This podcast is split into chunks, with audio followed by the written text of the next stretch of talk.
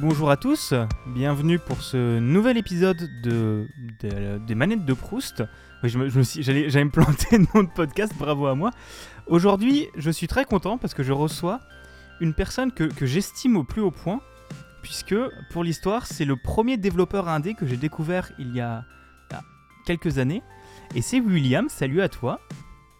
Salut Est-ce que tu peux déjà commencer un peu par te présenter, nous dire un peu qui tu es, pour ceux qui ne connaîtraient pas euh, qui tu es euh, et euh, qu'est-ce que tu fais dans la vie Ouais, bah, je m'appelle William, William David.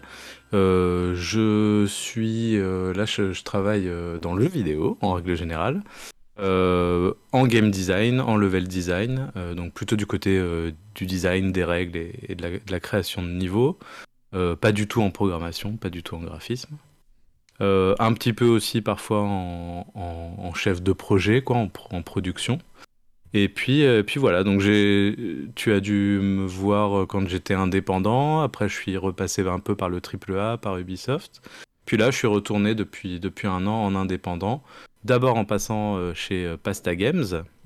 Et puis là, en ce moment, je travaille pour moi, pour ma société qui s'appelle Swing Swing Submarine et que j'ai cofondé il y a à peu près euh, euh, 12 ans, 10, ouais, 10, 10-12 ans avec, euh, avec un comparse qui n'est plus là, qui s'appelle Guillaume, euh, qui n'est plus, euh, qui n'est plus euh, dans la société, mais, euh, mais voilà, j'ai cofondé ce studio il y a, il y a quelques années. Et, euh, et c'est par ce studio-là que je t'avais découvert. À l'époque, euh, un coup, vous étiez à la Paris Games Week pour parler de Tetrobot Co. Mhm. Et j'étais, et j'étais venu du coup dans le village des Indés. J'étais, je crois que j'étais encore au collège à l'époque. Et, Oui, euh, c'était un gros salon, hein, euh, ouais. la Paris Games Week. On était, euh, on avait plus de voix, je me souviens, à la fin de ce salon. Ouais, bah en plus, mais la zone indé était pas immense et, et dans mes souvenirs, il y avait quand même un peu de chance parce que vous étiez pas dans le gros hall principal. Donc il y non, avait quand, en effet. quand même moins de bordel que dans le hall principal. Ouais, ouais, ouais. Et du coup, oui, si, si les gens connaissent pas ton travail, euh, n'hésitez pas à aller regarder du coup les jeux de Swing Swing, Swing, Swing Submarines, donc avec Seasons After Fall qui est votre dernier jeu, exactement. euh, et avec Tetrobot Co et euh, That Matter, non, c'est ça? C'est ça, c'est ça. Yes, j'ai retrouvé le nom.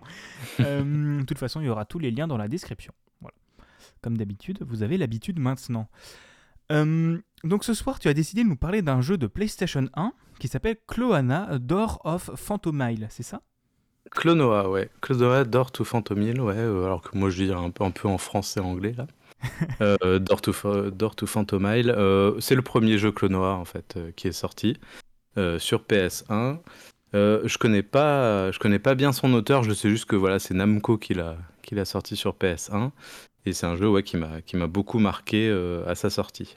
Et du coup, au niveau de la date de sortie, c'est un jeu qui est sorti le 5 juin 1998 sur PlayStation 1. Et du coup, comme tu le disais, qui est développé par Namco, c'est un jeu de plateforme 3D. Voilà.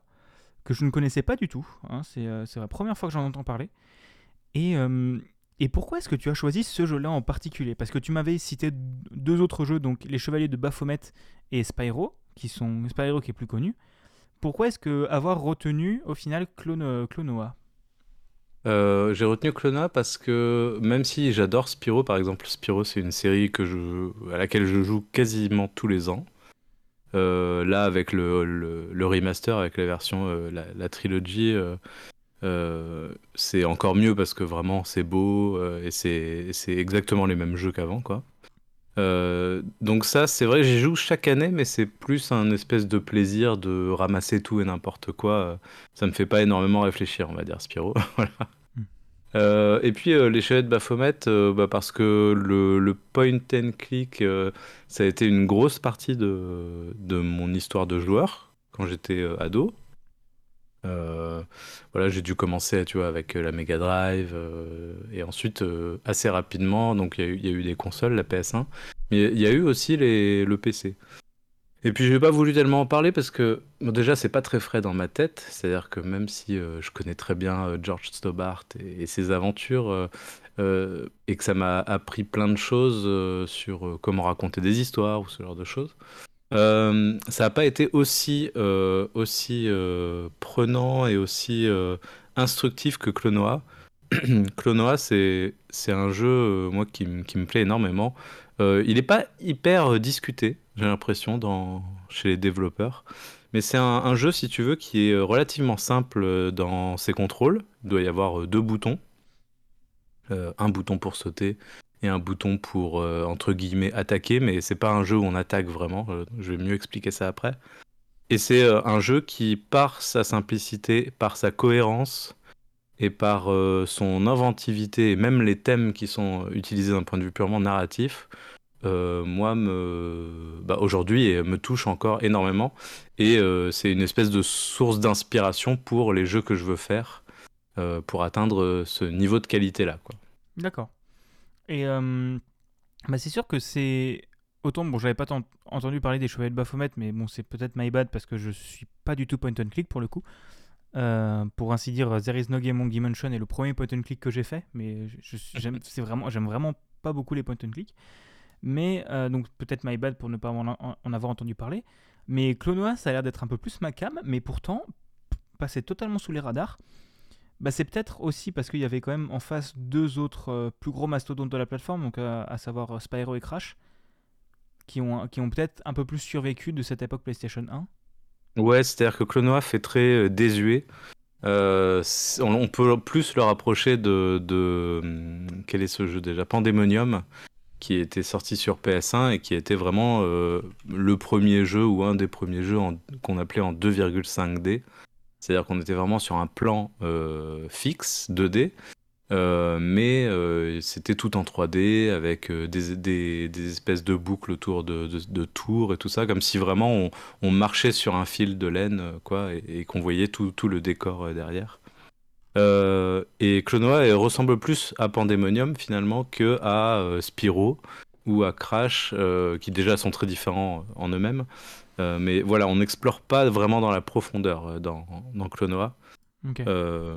même si les niveaux sont suffisamment bien faits pour que justement il y ait des espèces de, boucles qui partent dans la profondeur et, et, qui nous permet de voir ce qui, ce qui va arriver dans la suite du niveau, quoi, par exemple. Ok, d'accord. Ok, ouais. Donc c'est vraiment quand même pas totalement les mêmes genres de jeux, quoi. Non, non, pas vraiment. C'est vrai que c'est de la plateforme, mais c'est pas la même, le même type de plateforme. Ouais. Ce serait comme, ce serait comme comparer euh, les premiers Mario et les Mario 3D. Euh, bah, c'est pas la même chose en vrai. C'est oui, pas le même plaisir, tu vois. C'est sûr. C'est sûr, on est d'accord là-dessus.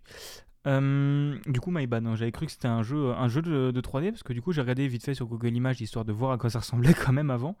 Euh, et, j'avais juste vu de la pseudo 3D, donc je me suis dit, bah, c'est un jeu de plateforme en 3D, mais en fait. Euh, enfin, techniquement, c'est un jeu de plateforme en 3D, mais, euh, mais du coup, c'est de la 2,5D, c'est qui, est, un courant qui, existe, qui marche quand même beaucoup en ce moment. Enfin, comment dire? Pas qui marche beaucoup. C'est ça, c'est les, les, les, comment dire, les successeurs de, de tout ça, c'était, ça a été Trine, par exemple, ça a été. Euh, enfin Trine, je veux dire.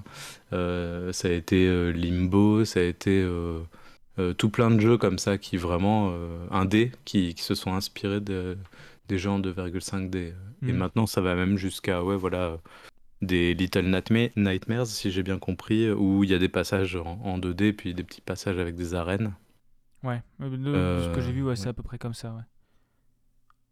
En fait, ce qui est intéressant, c'est que voilà, les décors sont en 3D, mais le personnage, lui, n'est pas en 3D, c'est un sprite euh, qui fait toujours face à la caméra. Euh, euh, et, donc il y a un espèce de mélange de, de, bah, de techniques, tout simplement. Et, après, bon, on parlera plus du game design parce que c'est vraiment ça le, plus intéressant dans, dans Clona ainsi que la narration. D'accord, ok. comment est-ce que tu as entendu parler de ce jeu ou comment est-ce que tu l'as reçu? Parce qu'il a bien dû arriver dans ta, du coup dans, dans ta chaumière à l'époque. Comment ça comment il comment il a réussi à popper dans ta dans ta dans ta bibliothèque de jeux, on va dire ça comme ça? Bah, quand j'étais ado, je lisais euh, quasiment tous les magazines de jeux qui me passaient sous la main. Donc euh, je pense que Clonoa a dû euh, a dû j'ai dû en entendre parler dans les magazines, peut-être dans le PlayStation Magazine officiel ou dans d'autres. C'est vrai qu'à l'époque, il y avait des magazines officiels. C'est ça, et puis il y avait des, démos. Alors, est-ce qu'il y avait une démo de Clonoa Je suis pas sûr, mais c'est possible que oui, quand même. Faudra que je vérifie. Euh, dans, les, dans les CD de démo, tu vois, c'est possible qu'il y ait eu euh, une démo de Clonoa. Euh, je pense que ce qui m'a plu, c'est le, le, côté, bon, Namco. Namco était quand même cool à cette époque-là sur, sur PS1. Il y avait pas mal de choses super intéressantes. Euh, les Racer notamment, euh, les choses comme ça. Moi, ce qui, ce qui m'a attiré, c'est évidemment le côté mignon. C'est un jeu qui a l'air très très mignon. Euh, quand on regarde ses jaquettes, quand on regarde les personnages, ça a l'air même limite enfantin. C'est-à-dire qu'on croirait un jeu pour, pour enfants. Mm. ça l'est pas totalement en réalité.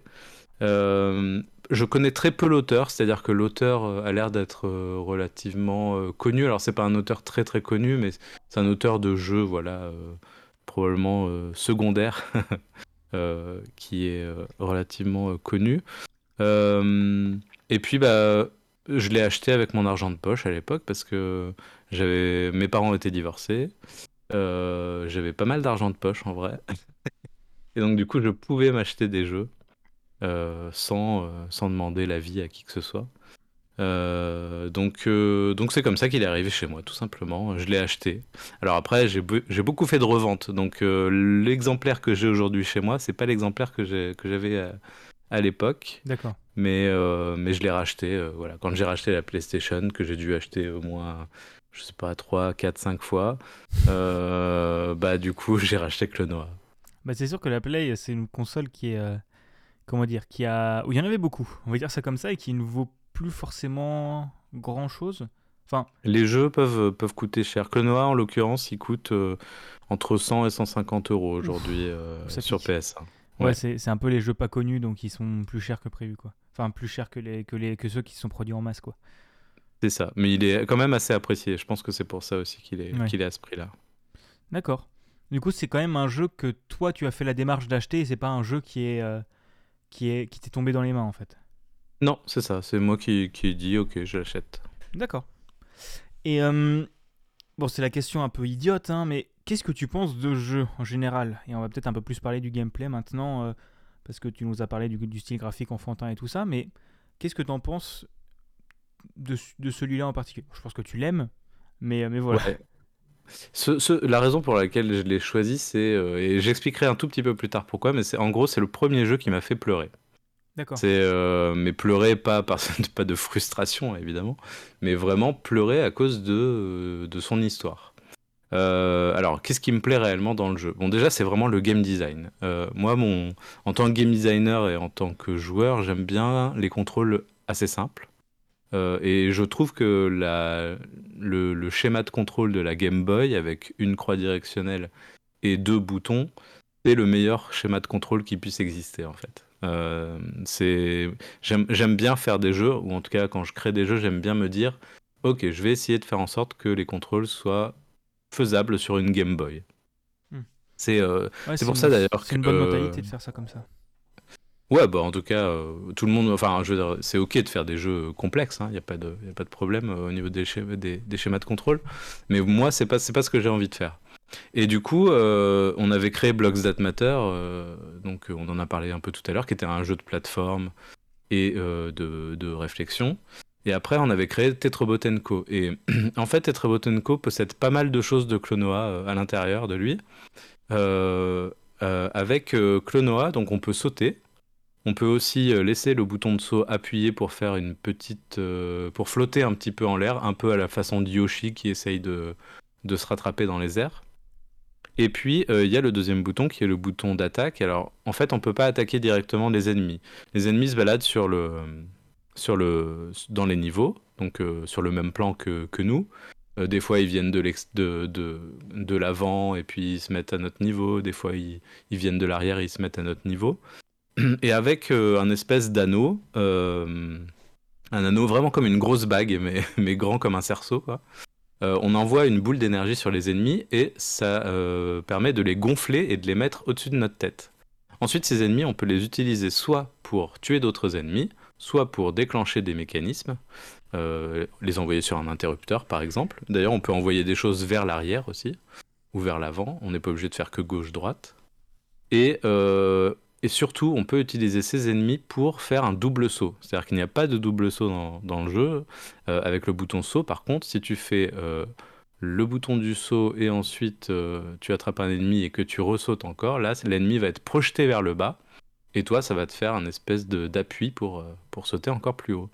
Et, et, le jeu utilise ça de toutes les manières possibles Euh, c'est-à-dire, euh, bah, ils vont faire en sorte qu'il y ait des ennemis où tu peux pas les attaquer sur le côté. Donc vraiment, tu vas essayer de passer derrière eux et de les choper avec ta, boule d'énergie.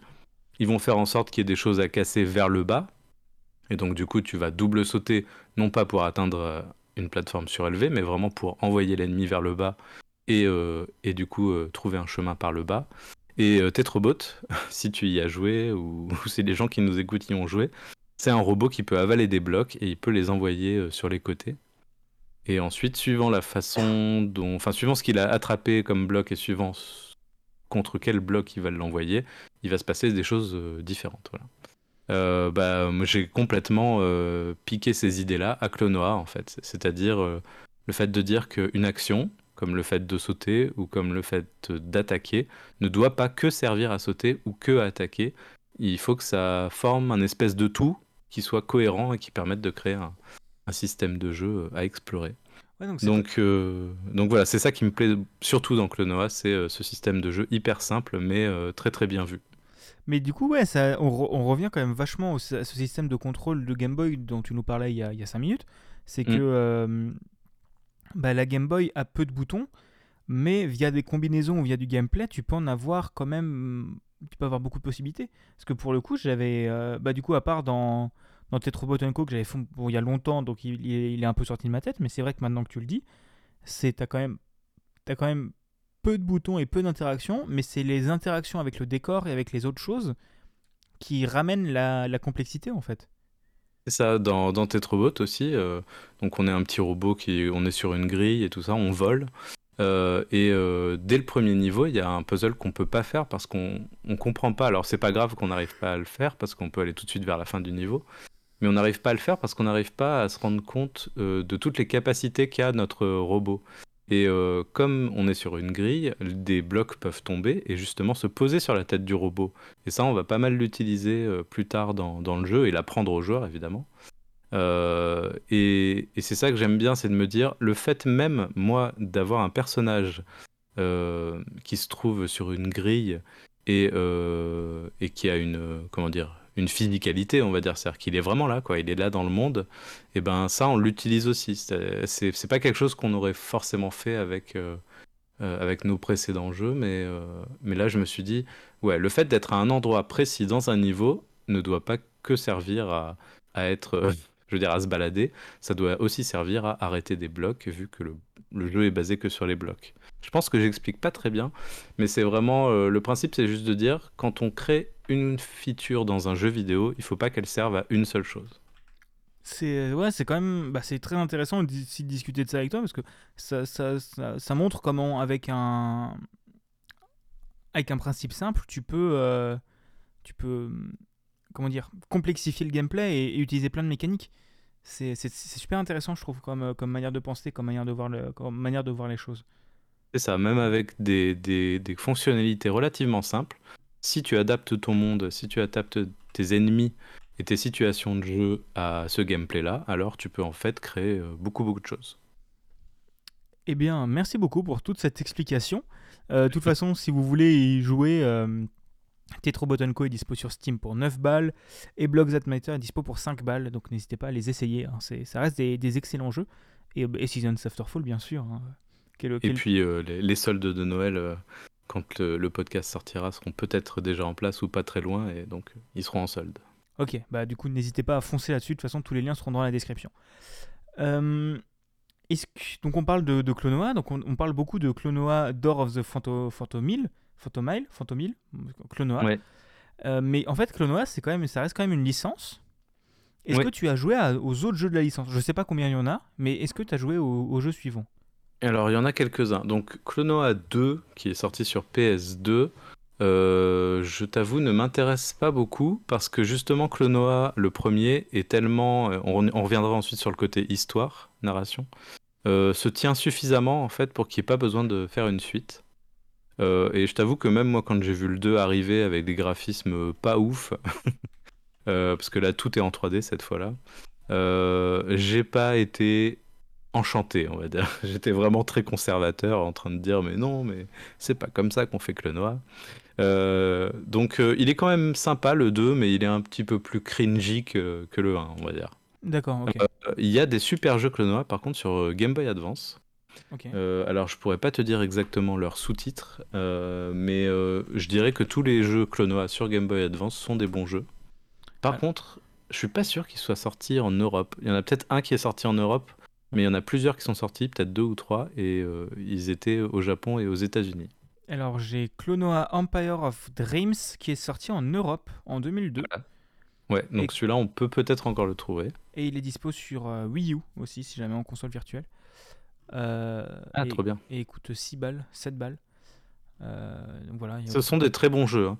C'est, euh, ça utilise vraiment la même mécanique que, que le premier Clonoa, euh, mais il y a des petites subtilités euh, en plus, euh, et c'est pas des, c'est pas des sous-jeux. Voilà, c'est vraiment des, des, des- des jeux à part entière et qui sont vraiment très bien faits. D'accord, ok. Et euh, oui, bah, de toute façon, au pire, hein, n'hésitez pas. Émulation. C'est ça. Pardon, je, je m'étouffe. Euh, Nintendo, pas avocat, s'il vous plaît. Euh, Il y a aussi un jeu euh, Neo Geo Pocket. euh, qui est peut-être aussi Empire of Dreams, mais je suis pas sûr. Je suis, en fait, je ne sais plus si c'est un épisode spécifique. Peut-être que toi, tu as la réponse. Clonoa Dort ou Phantomile, très bon état. Non, ça c'est PlayStation, ça. Moi j'ai la réponse, ça s'appelle Google, hein, mais euh, je suis en train de chercher. Euh, euh, Clonoa Neo Geo, bah, je vois rien du tout. Neo Geo Pocket. Euh. Ou alors, ah non, non, non, pardon, c'est euh, Wonder Swan. Wonderswan. Clonoa Wonderswan et c'est Clonoa Moonlight Museum. Ok, donc c'est un spécifique. Ok. Euh, je ne l'ai pas, j'y ai pas joué, mais alors du coup, je rien que pour euh, avoir un jeu Clonoa, j'aimerais acheter une, une Wonder Swan, ça c'est sûr. mais Il y a eu un remake euh, évidemment de Clonoa sur sur Wii. et c'est quoi, quoi une Wonderswan Je connais pas du tout ça. Et ben, il me semblait que c'était une console faite par Neo Geo justement. Ah, c'est une console de Euh, Bandai de ce que je vois. de Bandai. Euh, ouais, bah tu vois, je la connais pas bien, mais en tout cas, elle est, je crois pas qu'elle ait fait, euh, je crois pas qu'elle ait été jusqu'à sortir en Europe, Euh, Bah, je- ou alors euh, de façon euh, si euh, si fugace que, que Bah, très peu de personnes euh, s'en souviennent. Ils avaient la Game Boy Color en face, donc euh, C'était dur, ouais, de, de rivaliser. bon, il me semble que la Wonder Swan est, est justement euh, un peu plus avec de la technologie euh, Game Boy. euh. bah, de, je, je suis même pas sûr qu'il y ait des couleurs. de ce que je vois sur la page Wikipédia, il faut citer les sources. euh, du coup, ça a été inventé par Gunpei Yokoi, qui est, le cré- qui est le créateur de la Game Boy aussi. Donc, il s'est barré Ouais. à la concurrence, il a fait une autre console, qui malheureusement n'a pas autant marché, et euh, qui a eu deux évolutions la Wonder Swan Color, qui apporte un écran couleur, et la Swan Crystal, qui est une déclinaison de la Wonder Swan Color avec un meilleur écran. Ouais, mais bon, voilà, c'est en tout cas une console qui n'a pas été très, euh, très achetée euh, en Occident, en, en tout cas pas en Europe. Ouais, je crois qu'elle est même pas sortie en Occident, en fait. De ce Ouais, que je vois, elle est bah, que sortie au Japon. pas. Et ils en ont vendu seulement un million. Donc voilà, il y a ces jeux-là. Euh, si, euh, j'ai oublié sur PS1, il y a aussi un, un Clonoa Beach Volley ou un truc comme ça. Euh, en tout cas, je sais que Clonoa joue dans un jeu de beach volley. Bah, il y a Clonoa Beach Volley, sorti sur PlayStation en 2002. C'est ça. Alors ça, je crois que c'est, je crois que c'est une purge, donc je crois qu'il faut pas l'acheter. Ah, Mais bah, ceci dit, ça me, ça me plairait quand même de l'avoir, rien que pour le, rien que pour la, rien que pour la blague. Mais du coup, t'as tous les autres jeux canoniques, tu les as autrement en, en physique? Hmm, J'ai le 2 en physique aussi. Donc j'ai le 1, j'ai le 2 en physique. J'ai pas la version Wii, le remaster sur Wii parce que il est tout en 3D. euh, les hum, cinématiques ont changé. euh, et en fait, il est beaucoup moins. Enfin, en fait, c'est tellement nostalgique comme jeu que je peux pas y jouer dans sa version remaster. Ouais. Elle est pas suffisamment euh, proche de, du jeu de base. D'accord. Euh, donc euh, moi je reste assez fidèle à la version PS1. De temps en temps, je me relance le- la version PS2 pour faire aller, bon d'accord, peut-être, même si à chaque fois je crise, euh, tellement il est nul en termes de narration. Mais j'ai un épisode de Game Boy Advance, je crois. Ok. Parce que de ce que je vois, la numérotation, c'est pas mal. Il y a Clonoa Dort ou Phantomile, Clonoa Moonlight Museum, il y a Clonoa 2 Lunatae's Veil, qui est le troisième épisode, mais il y a un 2 dedans. Ensuite, Mhm. le 2 disparaît pour Clonoa Empire of Dreams, qui est sorti sur Game Boy Advance. Euh, ah oui, non, c'est ça. En fait, je dis de la merde. En fait, t'as Clonoa Dort ou Phantomile et Clonoa 2 Lunatae's Veil, euh, je, je parle bien, qui sont sortis sur PlayStation. T'as le Moonlight Museum qui est sorti sur Wonder Swan, dont tu parlais. tu as l'épisode Game Boy Advance et ensuite tu as un deuxième Game Boy Advance. Donc c'est pour ça, ça. Que, que la numérotation est bizarre. Donc en fait, c'est juste moi qui suis con. Euh, Ouais, en fait, ils ont pas vraiment de numéro, il y a que le 2 qui a un numéro, tout simplement. Ouais, bah il y, a- y y aussi un deuxième sur Game Boy Advance. Il y a Clonoa 2 Dream Champ Tournament sur Game Boy Advance. Qui est aussi un 2. D'accord. Ah Et- oui, oui, c'est vrai. Mais il est très bien aussi. Eh bien, Euh, je sais plus si je l'ai par contre. J'y ai peut-être joué en, en- en émulation. bah, c'est très bien l'émulation, ça permet de préserver le patrimoine vidéoludique. Et puis j'aurais bien aimé, euh, vu qu'on avait la technologie pour le faire, j'aurais bien aimé faire un, un Clonoa, justement. On avait, on avait contacté Namco euh, en 2017 ou 18, 2018 je pense. Non, 2017. Euh, on leur avait présenté des concept art et tout ça, euh, que j'avais un peu partagé d'ailleurs sur, sur Twitter euh, Ah, c'est peut-être un, an, un an plus vu. tard. Ouais. Parce que le perso me Et- disait quelque chose. Et voilà, mais ça n'a rien donné malheureusement. Ils ont pas, ils ont pas voulu. Et c'est une licence qui, qui dort. Régulièrement, on a des, des rumeurs sur un film d'animation qui doit être fait, mais il y a toujours rien qui se passe. Par contre, ils font attention quand même à renouveler les, euh, les noms de domaine, euh, enfin pas les noms de domaine, les, Les brevets. les brevets, voilà, les licences euh, de, Mm. de Clonoa. Donc euh, bah, j'espère qu'un jour ils feront quelque chose avec, hein, mais euh, voilà. Clonoa, ce qui est, ce qui est intéressant, c'est c'est que Clonoa, sur sa casquette, il a. euh, donc c'est un espèce de petit chien souris, on sait pas trop. Il a des grandes oreilles. Il a une casquette et sur sa casquette il y a euh, le Pac-Man. Bah il y a Pac-Man en fait, tout simplement. D'accord, donc dans le Donc lore, c'est euh, c'est un perso de. Ouais. C'est une mascotte, voilà. Ils ont vraiment voulu en faire une, une mascotte de Namco à l'époque. D'accord. Mais est-ce que à l'époque, tu l'as. Est-ce que tu es allé jusqu'à la fin du jeu? Donc je suppose que oui. Oui, oui, oui. Et est-ce que, du coup, de ce que tu me dis, tu l'as refait régulièrement? Ouais. Est-ce que, au fur et à mesure que tu le refaisais, ton avis sur le jeu a changé? Ou ça a toujours été la même joie Ou les mêmes problèmes? Euh, Est-ce qu'il s'est amélioré dans ton esprit? Il a perdu de la qualité? Non, pas du tout. Non, non, c'est vraiment un jeu qui, est- qui reste euh, très moderne, euh, très agréable au niveau des contrôles, justement. Euh, moi, j'y ai rejoué euh, pas mal, euh, bon, régulièrement, j'y ai rejoué. J'y ai rejoué quand j'étais en école de jeux vidéo aussi, parce qu'il fallait qu'on fasse des analyses de level design. Euh, et, euh, et quand euh, j'ai fait ça, je me suis rendu compte à quel point Clonoa était euh, encore mieux que ce que j'imaginais, puisque passer le, le, le- le plaisir de jeu pur, euh, j'étais vraiment dans, dans, le, dans le côté analyste euh, et, et en fait il est euh, extrêmement bien fait. Il y a le premier niveau, tous les, tous les éléments sont tellement bien euh, synchronisés qu'on peut vraiment courir, euh, courir tout droit et, et euh, faire les bonnes actions, on va dire, au bon moment et, et, euh, ne quasiment jamais s'arrêter. C'est pas Sonic, hein, on, on est très loin de Sonic. Euh, mais euh, c'est vraiment un jeu hyper plaisant au niveau des contrôles euh, encore aujourd'hui. Ah, Euh, les, musiques, euh, les musiques sont vraiment cool. Euh, les musiques sont vraiment vraiment cool. Euh, les... On change de, de niveau assez régulièrement. Les niveaux durent quoi 10, 15 minutes peut-être. Et on change euh, quasiment tous les deux niveaux de, de, de graphisme, enfin de, de monde, si tu veux. Mm. Donc c'est un jeu qui n'est pas très long. Euh, mais euh, comme il y a pas mal de choses à récupérer dedans, euh, des, des- des habitants à sauver et tout ça, et des passages secrets aussi, pas mal, on peut quand même découvrir de nouvelles choses à chaque fois qu'on y joue. ouais. D'accord. Bah du coup, tu nous as parlé de la musique. Ouais. Du coup, je te propose qu'on s'en écoute une. Donc, je t'ai demandé d'en choisir une et tu as choisi la Sad Forest, euh, Sad Forest Theme. Donc, je te propose qu'on en écoute un extrait et qu'on en discute juste après. Super.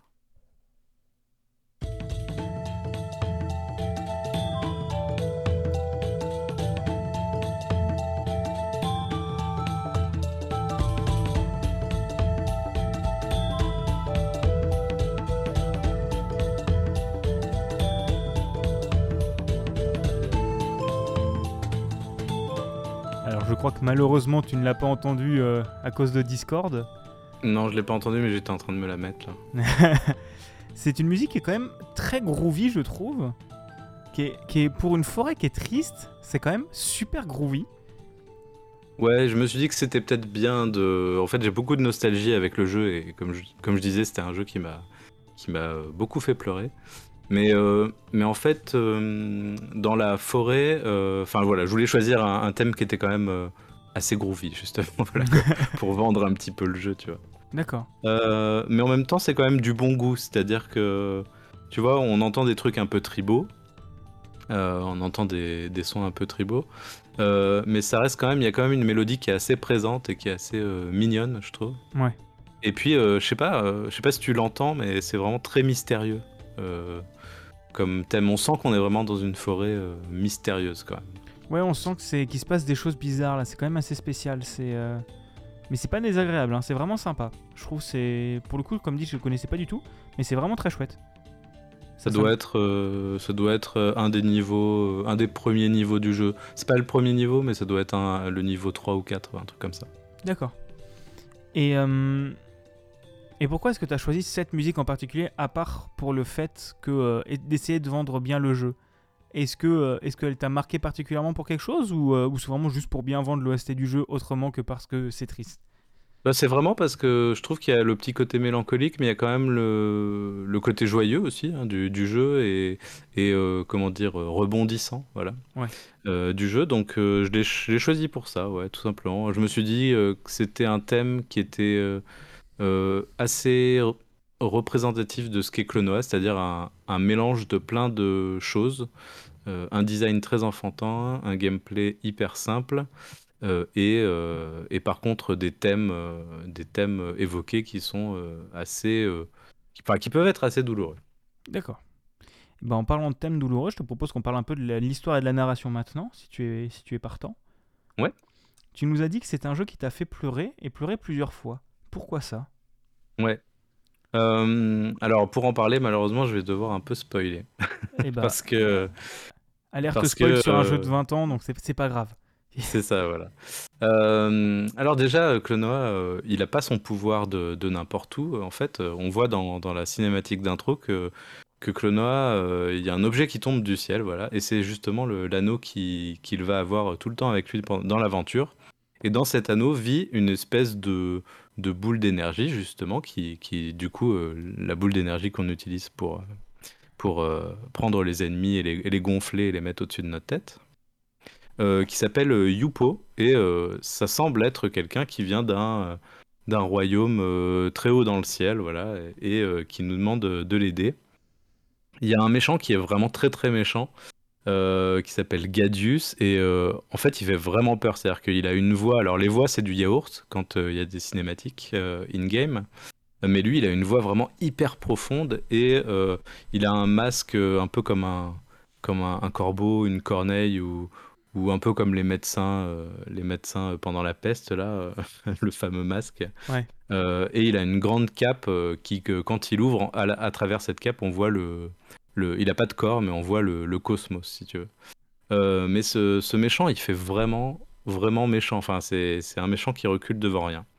Il y a une scène au milieu du jeu, en fait. euh, donc déjà, on, on- on- on- navigue, voilà, on, essaye d'aller voir ce qui s'est passé, là, ce qui est tombé dans le ciel, parce qu'il y a d'autres trucs qui sont tombés euh, dans le ciel. On essaye de, de voir ça, et puis on voit qu'il y a ce grand méchant, on voit qu'il y a un autre, son subalterne qui s'appelle Joker, qui est en fait le sous-fifre, hein, vraiment, euh, euh, du méchant. Et puis euh, il y a une histoire aussi de, euh, de chanteuse, euh, de chanteuse. euh, euh, donc alors comment est-ce qu'on l'appelle?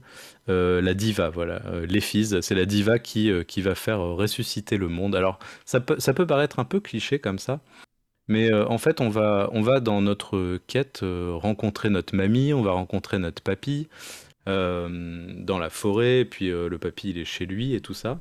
Euh, on va les voir une première fois, une deuxième fois, et puis on va se rendre compte que, le grand méchant, il, euh, euh, transforme euh, les, euh, habitants, euh, enfin il transforme les, ouais, les habitants de ce monde-là, euh, et il les rend euh, vraiment maléfiques, ils font... euh, donc du coup, on va en fait les, lib- les libérer de, ce joug-là, quoi, du joug du méchant.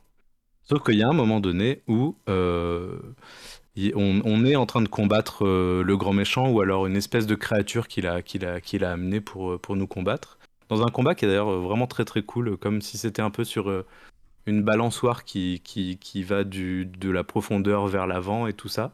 Donc il y a des choses à éviter sur, sur la profondeur, c'est vraiment très sympa.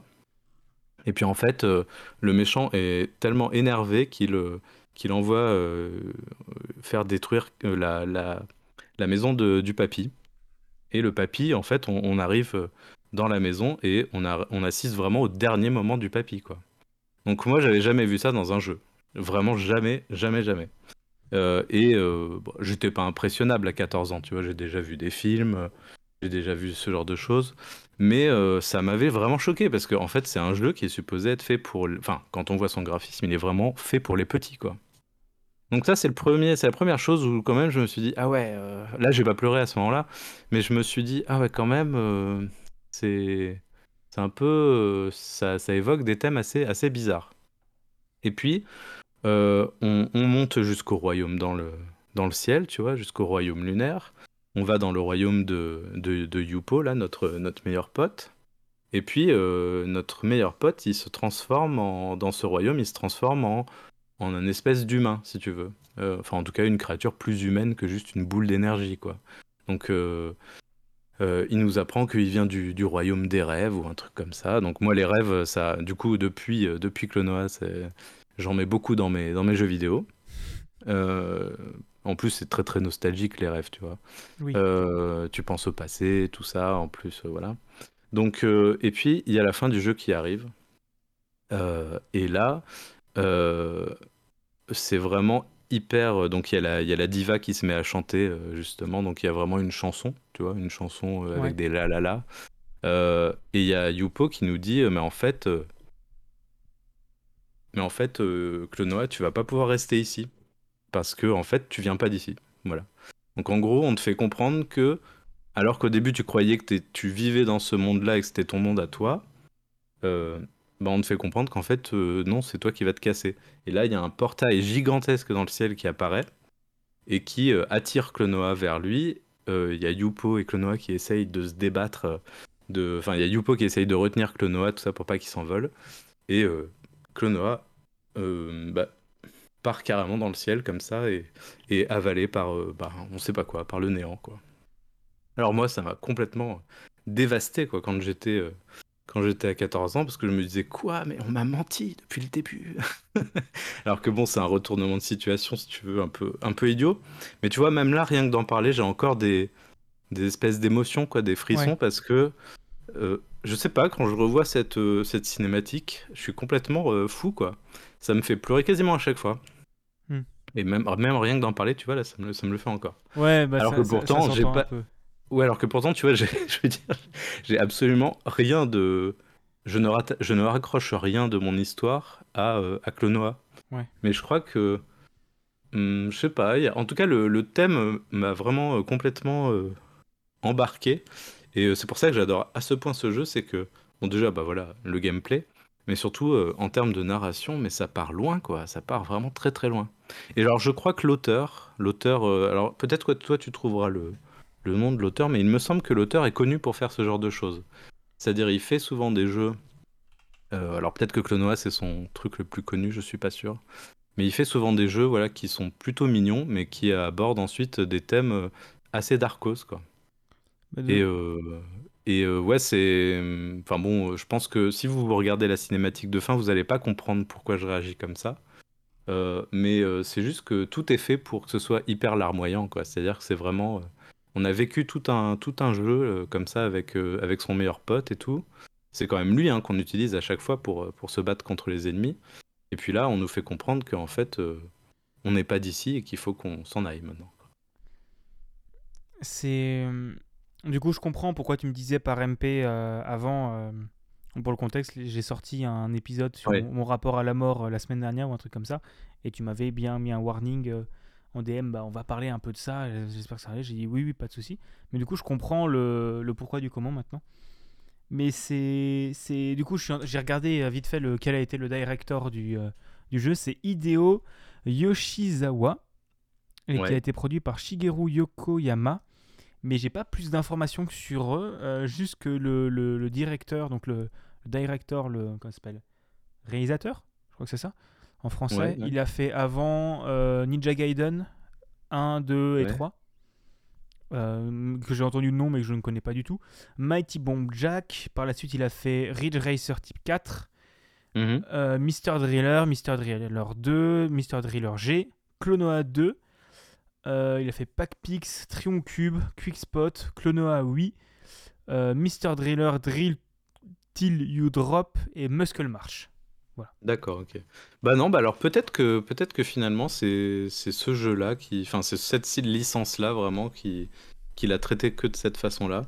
Mais c'est euh, ouais, c'est quand même assez euh, assez fat quoi euh, en termes de narration pour moi. C'est-à-dire que tu vois, ils auraient pas été obligés de, ils auraient pu faire comme comme Mario, tu vois, un truc Ouais, tu un as truc gagné, assez simple. bien. Ouais, c'est ça, un truc assez simple. Alors que là, c'est t'as gagné, mais en fait non. Enfin en fait non. Bah, Et je- ouais, c'est vraiment très très cool. euh, tu vois, là, je, évidemment, je- j'avais un peu d'émotion dans la voix, je suis désolé. Non, mais y a pas Mais de euh, souci, c'est t'inquiète pas. c'est pour dire à la. Enfin, tu vois, du coup, tu vas comprendre pourquoi j'ai absolument choisi ce jeu-là, quoi. Parce que Ouais. c'est un jeu qui me fait des trucs euh, que aucun autre jeu ne, ne me fait, quoi. Parce que c'est ce que j'allais te demander. Est-ce qu'il y a d'autres jeux qui t'ont fait ressentir autant d'émotions? Est-ce que tu as, Est-ce que t'as pas réussi? Est-ce que tu as pleuré devant d'autres jeux, ce genre de choses? Euh, ouais, il a le, le seul autre jeu euh, qui m'a fait pleurer, je pense que c'est Fez. Ok. Euh, et là, encore une fois, c'est plutôt vers la fin. Plutôt vers la fin, il y a, toute une séquence. Alors là aussi, ça va spoiler un peu, mais, euh, pas tant que ça. En, tout cas, il y a plusieurs fins à Fez. Et il y a une, la fin quand on trouve euh, tous les cristaux, enfin tous les, tous les cubes. C'est une fin qui est complètement psychédélique. Euh, avec euh, et je l'ai diffusé une fois dans donc avec de la musique classique et avec des, images vraiment très psychédéliques où on rentre carrément dans la matière euh, informatique on va dire dedans et de la musique classique en chiptune. C'est Disaster Peace qui fait la musique donc c'est magnifique. Et je l'ai diffusé une fois dans une conférence que je faisais que je donnais et là aussi j'ai pleuré complètement J'étais, j'étais fou euh, sur, sur scène. J'ai complètement pleuré en diffusant ça en, sur grand écran. Et aussi, je pense que c'est pour ça que je le raccroche aussi pas mal à Tetrobot pour les mécaniques de jeu.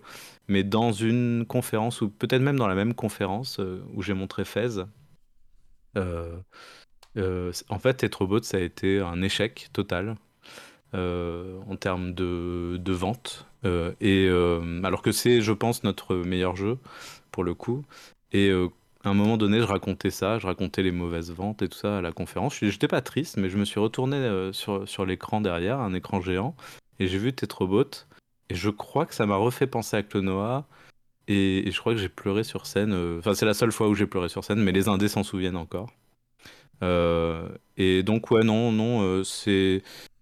J'ai pas énormément de jeux qui m'ont fait pleurer, voilà, mais vraiment Clonoa, la fin de Clonoa et euh, la fin de Fez, euh, à chaque fois, ça me, ça me prend euh, complètement. J'ai un peu des frissons par contre quand je à l'introduction de Okami par exemple. Ouais.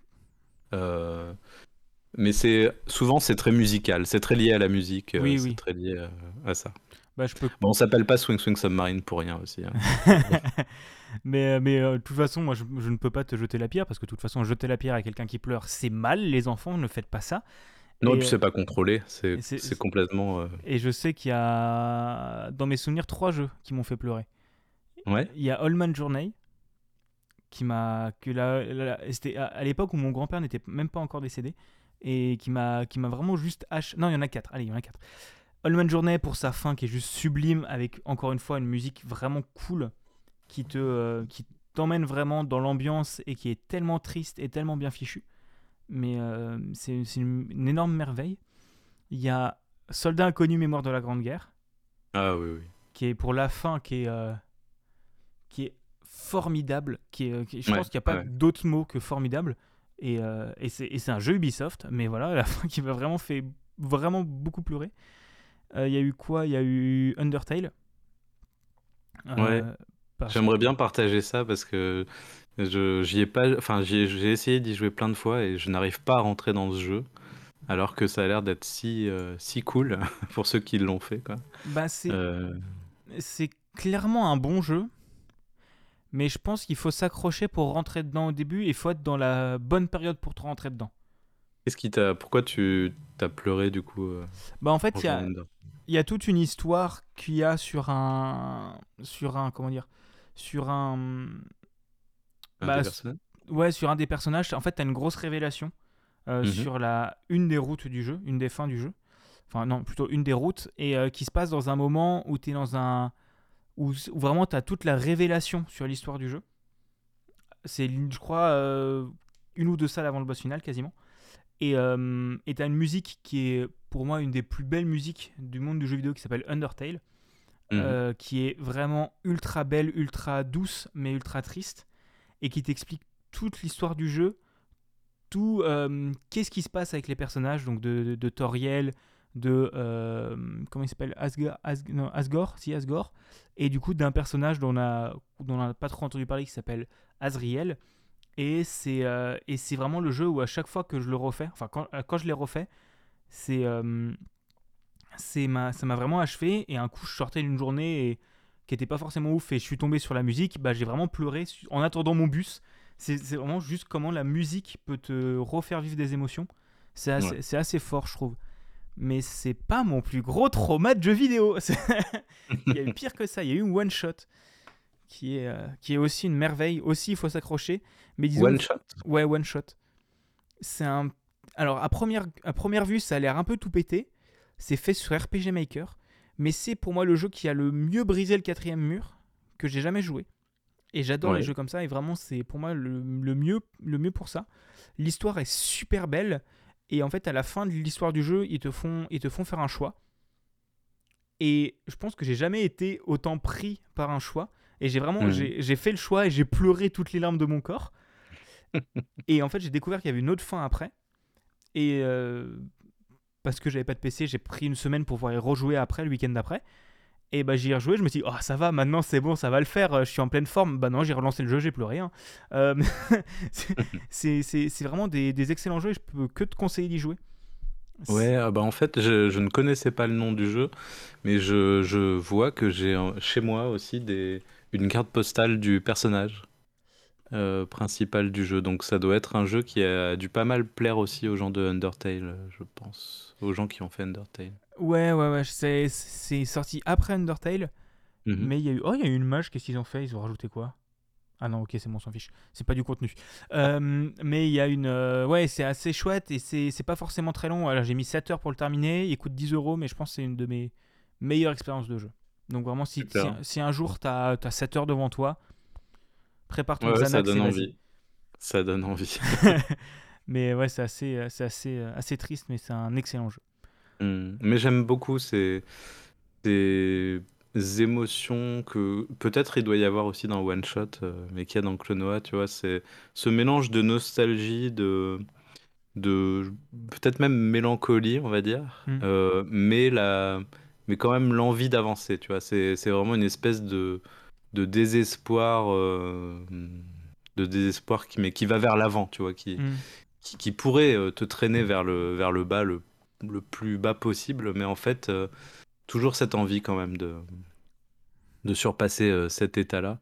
Et, et c'est pour ça que tu vois, moi je peux pas jouer à Clonoa 2 parce que pour moi, la fin de Clonoa, c'est la meilleure fin que j'ai jamais vue, quoi. Oui, oui, bah oui. Donc que Clonoa il arrive dans un autre monde et tout ça, pff, qu'est-ce que j'en ai à faire? En, en- en s'en fichant totalement, parce que du coup, je suppose qu'il enchaîne et que ça change rien du tout au- à la fin d'avant. Ouais, bah euh, c'est encore une fois, euh, il arrive. Bah le problème c'est que du coup tu sais qu'il arrive dans le monde, euh, dans le 2, qu'il arrive dans un monde pour le sauver, mais c'est beaucoup moins. euh, les enjeux sont beaucoup moins intéressants. Oui. Et puis surtout, bah il me semble pas qu'il y ait Yupo, c'est-à-dire qu'on retrouve pas le. C'est vraiment un monde complètement différent. Ouais. Euh, qui m'a pas enchanté, franchement. Et mais- qui m'a pas enchanté. Et mécanique différente du coup ou mécanique similaire? Non, non, très très similaire. Mais y a, comme c'était un numéro 2, ils ont été obligés de créer plus de Shitty Friends. Ouais. Ils ont été obligés aussi de créer euh, des, plus de séquences euh, exotiques, c'est-à-dire des, des espèces de courses ou des, des trucs comme ça. C'est pas un mauvais jeu, hein. Je pense pas que ce soit un mauvais jeu, mais c'est juste. je- ça n'a pas le, le même, euh, le même goût ni la même intention. Ok, ouais. Bah, comme dit, euh, de ce qu'on comprend, testez le premier et euh, limite testez le remake 8 si vous n'avez si vous n'avez pas joué au premier, c'est ça? Ouais, pourquoi pas. Euh, je le, moi, je, je l'aime pas trop parce qu'il est en 3D euh, pas très joli. Mais, et surtout, la cinématique de fin est beaucoup moins bien que la cinématique de fin de, sur PS1. Mais, euh, mais oui, euh, je pense que le, la, la version Wii est la plus simple à, à trouver et la moins chère. ouais.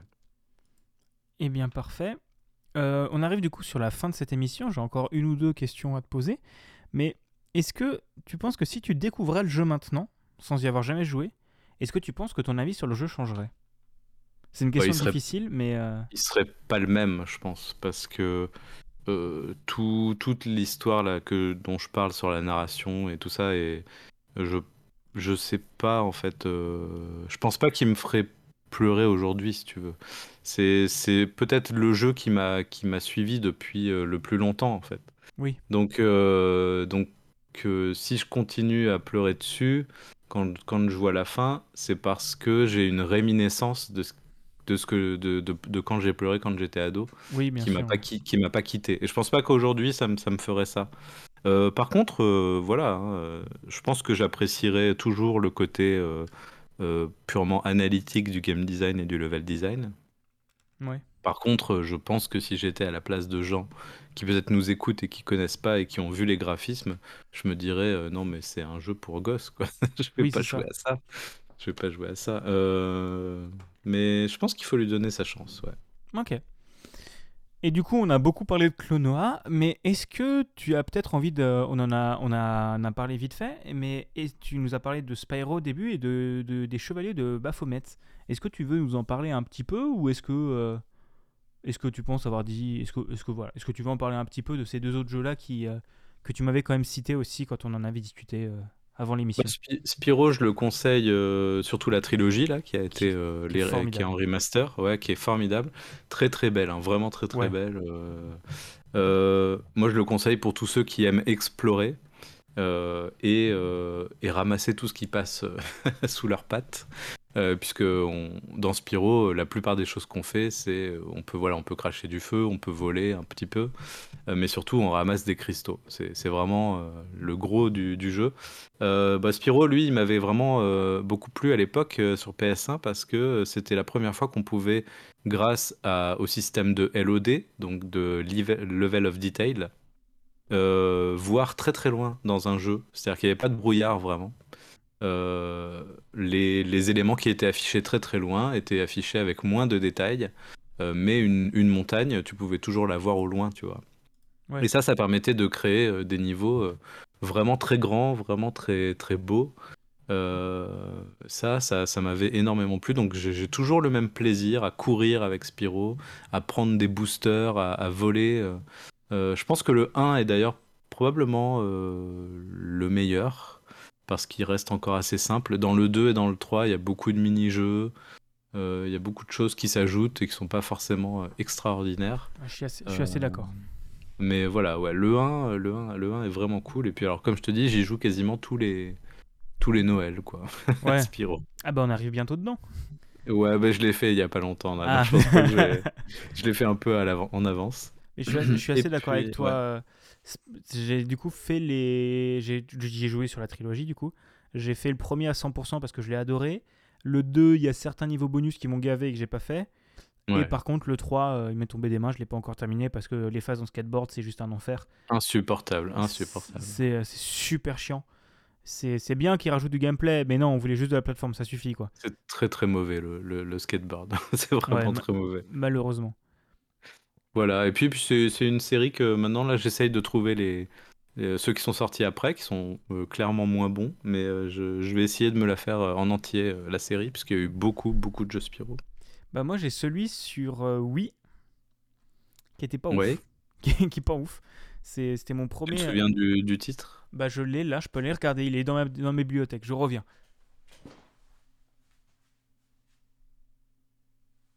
Spyro Eternal Night, D'accord, ok. qui est, qui, est, qui est pas ouf, qui est vraiment pas ouf. Qui est, euh, c'est comme le, le- c'est comme le Sonic, hein, parce que mon premier Sonic et mon premier Spyro c'était les Sonic euh, et Spyro oui, et c'était pas ouf. Ouais. Euh, Mais peut-être que peut-être que c'est aussi. euh, je pense pas que ce soit le premier. ouais, voilà, ça doit être le numéro 2 de, de la trilogie Spyro Eternal Night. ouais, c'est possible. Donc t'arrives en plein milieu d'une d'une histoire en fait. À Ouais. ce moment-là. Ah ouais, c'est clairement possible. Mais, voilà, c'était quand même une trilogie. Ouais, ouais, tu voulais dire? Non, non, non, non, non, mais c'est- non, rien, rien de spécial. Ouais, c'est une trilogie. Après, donc il y a eu des, des, des jeux entre les deux, entre la première trilogie et cette trilogie-là, là, euh, qui s'appelait The Legend of Spyro. Euh, Il y, a il y a eu d'autres jeux pas très très bons. Et euh, il y a eu euh, cette trilogie où il y avait carrément. Là, ça, ça a été vraiment le, le, le step euh, au-dessus, quoi, avec euh, du Elijah Wood euh, pour la voix principale du héros. Euh, je me demande même si c'est pas Christina Ricci qui fait euh, Cinder, le, le Spyro féminin, on va dire. Ah oui, c'est vrai qu'il y avait ce délire-là. Ouais, ouais, ouais, ouais. Et puis, ah oui, alors pourquoi je voulais aussi parler de Spyro, c'est parce que j'ai été un énorme fan, euh, slash un énorme client de Skylander. Ouais, c'est ce que j'étais en train de regarder sur Wikipédia. C'est ça, je suis... euh, je, possède beaucoup de figurines euh, Skylander, vraiment, vraiment beaucoup. Euh, et euh, c'est une série aussi qui est, que j'ai beaucoup aimée, qui a été introduite par le personnage de Spyro, puisque le premier s'appelle Spyro's Adventure ou un truc comme ça. Mais, mais après, Spyro, en fait, a complètement, complètement abandonné la série et, et la série est devenue bah, ce qu'on sait aujourd'hui avec 3 millions de figurines à acheter pour débloquer euh, des, des passages dans les jeux. bah, c'est c'est vrai que. Mais alors, j'en entends plus trop parler. Euh, Est-ce qu'ils Ça n'existe plus. Non, ça n'existe plus. C'est. euh, Ça n'existe plus, ouais. Ça s'est arrêté en, je sais pas, en 2000, euh, bah, peut-être peut-être en 2015, 16 ou 17, quelque chose comme ça. Euh, après, il y a eu un jeu Ubisoft euh, qui est sorti avec des jeux, euh, des jeux joués, quoi, des jeux connectés. Euh, mais euh, c'était déjà la fin, en fait. Euh, ils vendaient plus suffisamment pour, pour pouvoir être rentable, en fait. Mais c'était, mais c'est vrai que c'était un jeu Spyro à la base parce que moi j'ai joué, j'y ai joué à celui-là et je Mhm. n'arrive plus à savoir où je l'ai foutu ou si je l'ai filé à quelqu'un malheureusement. Mais moi j'avais, des jeux qui coûtaient très cher. bah je me souviens plus du prix. hein. mais moi j'avais joué avant ça. J'arrive plus à retrouver le nom, mais ils en faisaient des pubs à la télé du coup quand j'étais début collège, mi-collège, même peut-être fin primaire. C'était en, en gros t'avais des, c'était même délire où t'avais des figurines à poser sur une base et tu branchais par USB. Et en fait tu pouvais, euh, c'était un genre de jeu en ligne bizarre. Et j'arrive plus à retrouver le nom. Je suis vraiment désolé. Mais euh, Ça me, dit- ça me dit quelque chose, mais je, je- en effet, j'arrive pas à retrouver le, le nom aussi. Euh, mais c'est quand même une une euh, une euh, comment ça s'appelle? Une, une mode ça des, des figurines connectées qui est, qui est arrivée qui est restée quelques années et qui est repartie très vite parce y Oui, a bah eu parce qu'ils l'ont, ils ont fait trop de jeux en fait. Ça Bah, a été trop vite. parce qu'il y a eu Skylander il y a eu Disney Infinity Oui. et il y a eu un autre encore un jeu de cartes Il y a eu les, il y a eu les Amiibo surtout. Euh, ouais les amis ouais oui oui les amiibo c'est vrai que ça peut compter là-dedans bon après c'est beau les amiibo aussi mais euh, comment ça je suis un Yankee? Mais euh, non non mais c'est vrai que c'était une et pourtant je trouve que c'est un moi je suis très le, très le, le genre de personne qui aimerait beaucoup créer des jeux comme ça avec des, des périphériques qui sortent juste du simple jeu Hmm. et je pense qu'il y a quand même pas mal de gameplay à faire à encore refaire avec ça peut-être avec la réalité augmentée des téléphones ou je sais pas quoi je pense que ça pourrait Ils, être une ils bonne avaient, ils avaient été assez loin avec euh, Skylander, puisque au bout d'un moment, euh, dans le numéro 3, c'était des figurines qui étaient détachables euh, en deux. Et donc tu pouvais vraiment euh, mixer les hauts et les bas des figurines pour euh, créer des personnages Ouais, euh, à ta vrai. convenance. Donc ça, c'était vraiment très très cool.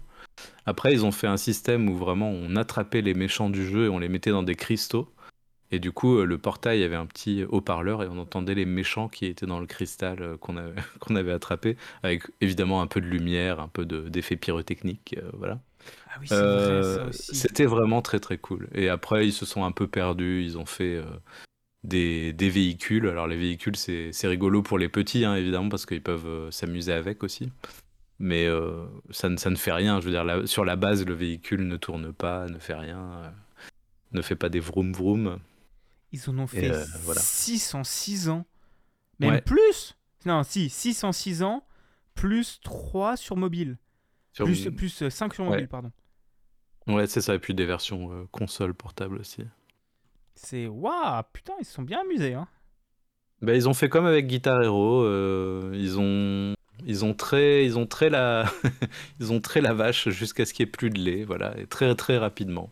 C'est, Voilà. c'est- Mais euh, par contre, après, truc intéressant, c'est que bon, on a un peu dérivé, mais c'est pas grave.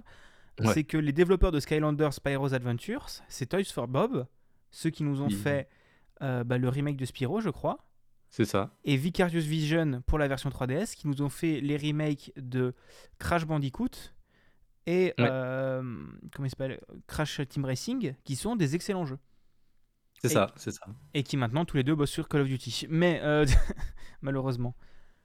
Bah, c'est ça qui est triste, quoi. C'est euh, des studios qui vraiment euh, savaient faire des choses hein, en, en plateforme, en aventure et tout ça, mais j'ai bien peur qu'ils ne, qu'ils ne puissent plus faire grand-chose d'intéressant. Bah, c'est surtout que ça doit être quand même moins rentable que Call of Duty, donc bon. euh, Bah oui, oui. Puis c'est Activision. hein. ah, c'est ça, c'est un, petit- c'est un petit pognon, hein, n'oublions pas. Euh, ah oui, il y a les Lego Dimension aussi qui étaient dans ce délire. Pardon, je suis- je j'ai ouvert la boîte de Pandore là.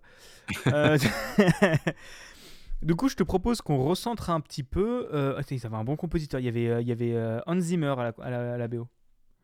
C'était euh, Euh, su- sur euh, Spyro, tu veux dire? Ouais. Sur Skylander? Skylander Spyro, ouais, c'était. Ouais, il a fait, il a fait principalement le, le thème principal, mais après c'est un autre euh, compositeur. C'est d'autres compositeurs qui ont fait les musiques euh, additionnelles. D'accord, donc Wikipédia, Wikipédia, vous êtes planté. Non, non, ils ont raison, mais, mais, mais après totalement, quoi. D'accord. Du coup, je te propose qu'on arrive sur la dernière question de, cette, de, de cet épisode. Est-ce que tu aurais une anecdote supplémentaire à nous raconter sur euh, l'un des jeux abordés pendant cette émission? Une anecdote supplémentaire euh... bah, Clonoa, je pense que j'ai déjà dit pas mal de choses. on va pas re- on va pas ressortir les mouchoirs. Euh, Bah, ça pourrait être sur les Chevaliers de Baphomet, euh, par exemple. Eh bien, ça, ça me va. Euh, c'est c'est vraiment le point and click, c'est vraiment euh, des, des jeux que j'ai adoré quand j'étais euh, plus petit.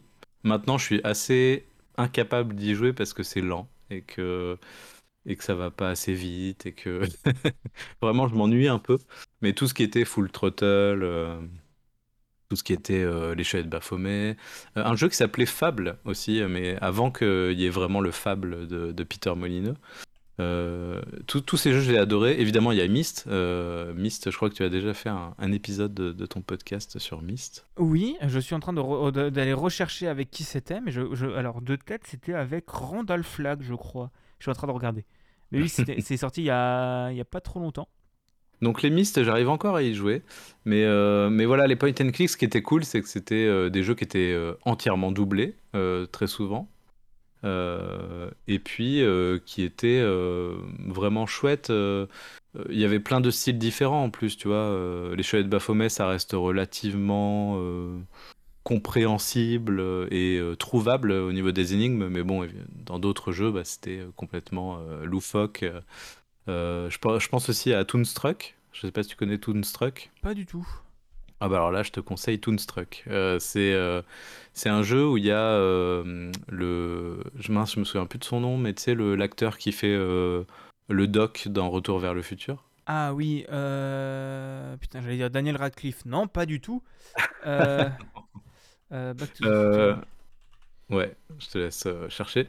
Euh, Il y a sa voix française d'ailleurs qui est très connue, euh, euh, qui est reprise dans le jeu.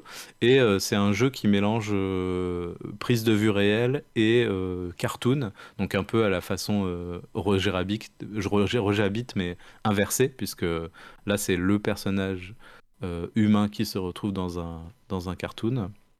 Et j'ai- puis euh, l'humour, l'humour est incroyable.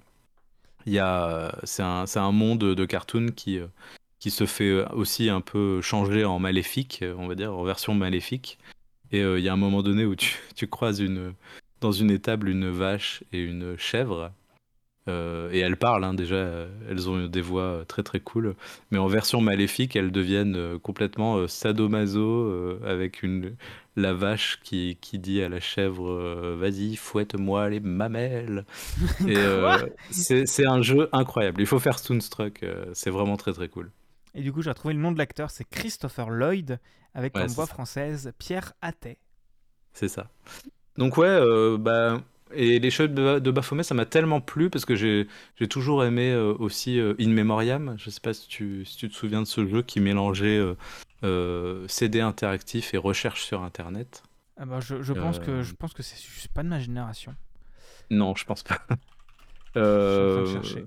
Dans le deuxième In Memoriam, en fait, euh, à chaque fois on se bat contre un. Désolé, je dis beaucoup des en fait. Euh, on se bat contre, contre un serial killer, mais qu'on nous fait croire est un vrai serial killer parce qu'il y avait même des articles dans Libération. Ah oui, si j'en ai entendu parler. Euh, Si. pour nous faire croire que. Et euh, tu pouvais même te faire appeler, euh, enfin envoyer des SMS euh, par le, par, le, par le méchant qui disait être devant ta porte et tout ça. C'était super creepy. Euh, mais ouais, donc moi j'ai beaucoup aimé euh, les point and click euh, à cette époque-là. La petite anecdote, ça va être que euh, quand j'étais en cinquième, il a fallu écrire une rédaction et euh, qui se passait au Moyen Âge d'ailleurs, je crois, ou un truc comme ça. Et, et j'en ai fait évidemment, je pense, un total plagiat des Chevaliers de Baphomet, où même le héros s'appelait s'appelait Georges Stobart. euh, et, et, et encore en terminale, où je faisais des études au lycée, je faisais audiovisuel, cinéma audiovisuel. Euh, j'ai fait un film euh, de détective, euh, film noir. Euh, et le héros s'appelait aussi George Stobart. Euh, voilà, c'est la petite anecdote sur le cheveu de Baphomet. Ben, c'est une très bonne anecdote. Et pour retenir sur In Memoriam, je sais où j'en ai entendu parler. Je ne sais plus qui, mais il y a une des personnes qui était interviewée dans, dans JV Le Mag qui en a parlé. Et je me demande si c'était pas le créateur du truc, Eric Viennot, Eric Viennot, ouais. qui était interviewé, qui racontait toute la, toute la recherche et toute la pratique. Et euh, du coup, c'était développé par Lexis Numérique qui ont fait. Alors, moi, je connais plus. J'y ai pas joué, mais je connais euh, toutes les, les, les délires de euh, l'album secret de l'oncle Ernest, le fabuleux voyage de l'oncle Ernest et tout ça. Quoi. Et puis aussi. euh, Alexandra Lederman, Alexandra Lederman.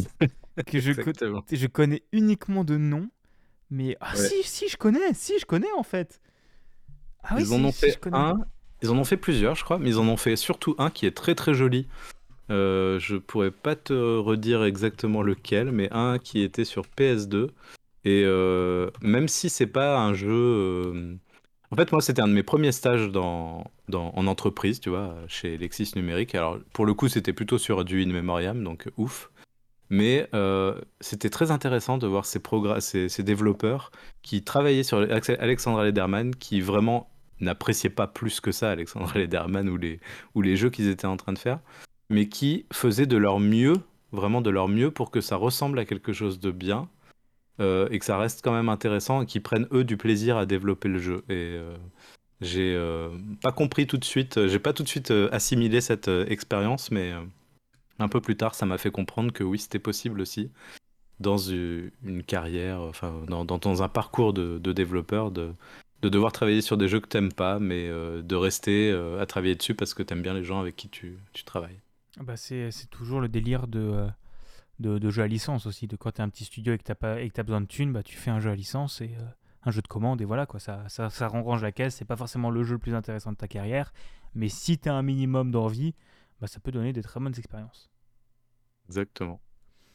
Eh bien, je te propose qu'on s'arrête là-dessus. Oui. Merci, Merci beaucoup. Bah, merci beaucoup à toi d'avoir accepté et d'être venu euh, partager avec, euh, avec moi et avec nous euh, toutes ces anecdotes et toutes ces belles histoires. Ben, J'espère que ça aura donné envie de jouer à Clonoa surtout. Ah bah moi j'ai bien envie là, je pense que là j'ai pas le temps de jouer mais j'irai sûrement le faire.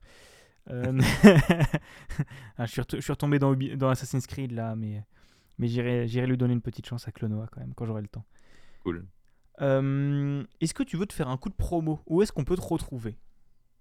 Oh, oh, c'est pas tellement la peine. euh, non, écoutez, si vous aimez bien les, les point and click ou les jeux d'aventure ou tout ça, j'aimerais bien, et c'est probablement ce que je vais faire, euh, commencer à créer des jeux dans cette, euh, cette gamme-là, on va dire.